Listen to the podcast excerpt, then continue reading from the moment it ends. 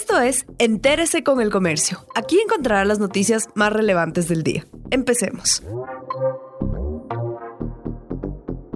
A continuación, los temas más destacados en el comercio este miércoles 8 de julio. El sector productivo espera que la reestructuración de la deuda vaya acompañada de políticas de incentivos. El sector empresarial tiene expectativas positivas en torno a los resultados del plan de renegociación de la deuda en bonos, anunciado por el gobierno el pasado 6 de julio del 2020. Los gremios productivos esperan que con el alivio en los flujos de pago de deuda, el gobierno se enfoque en medidas que incrementen la productividad y las ventajas de los negocios y no en un alza de tributos. El plan del Ejecutivo también contempla reestructurar deuda interna y con China.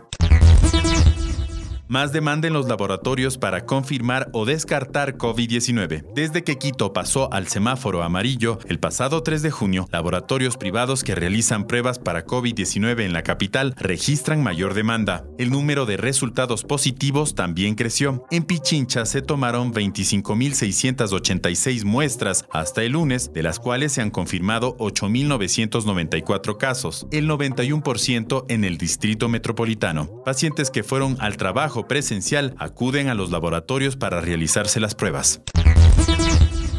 Otto Sonnenholzner renunció a la vicepresidencia en Ecuador tras permanecer un año, seis meses y 24 días en el cargo. El economista y radiodifusor guayaquileño confirmó su dimisión este martes 7 de julio del 2020 a través de una cadena nacional. Sonnenholzner dio un paso al costado en el Ejecutivo, aunque no confirmó si participará en las elecciones del 2020. El Ecuador enfrentará una de las elecciones más relevantes de su historia y por ello hoy el mejor servicio que se puede dar a nuestro país es trabajar en la construcción de un camino que nos lleve lejos de la inequidad. Haré este esfuerzo desde fuera de la vida vicepresidencia. Así no quedará duda respecto al uso de recursos públicos. Para esto dijo.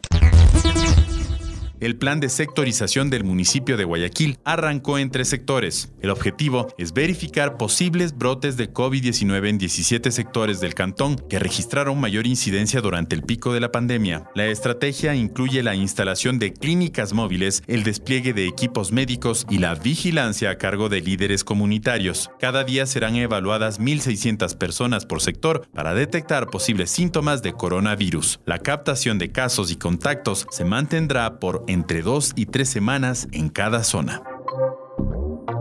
Gracias por acompañarnos. No olviden seguirnos en Facebook, Twitter e Instagram como El Comercio Com.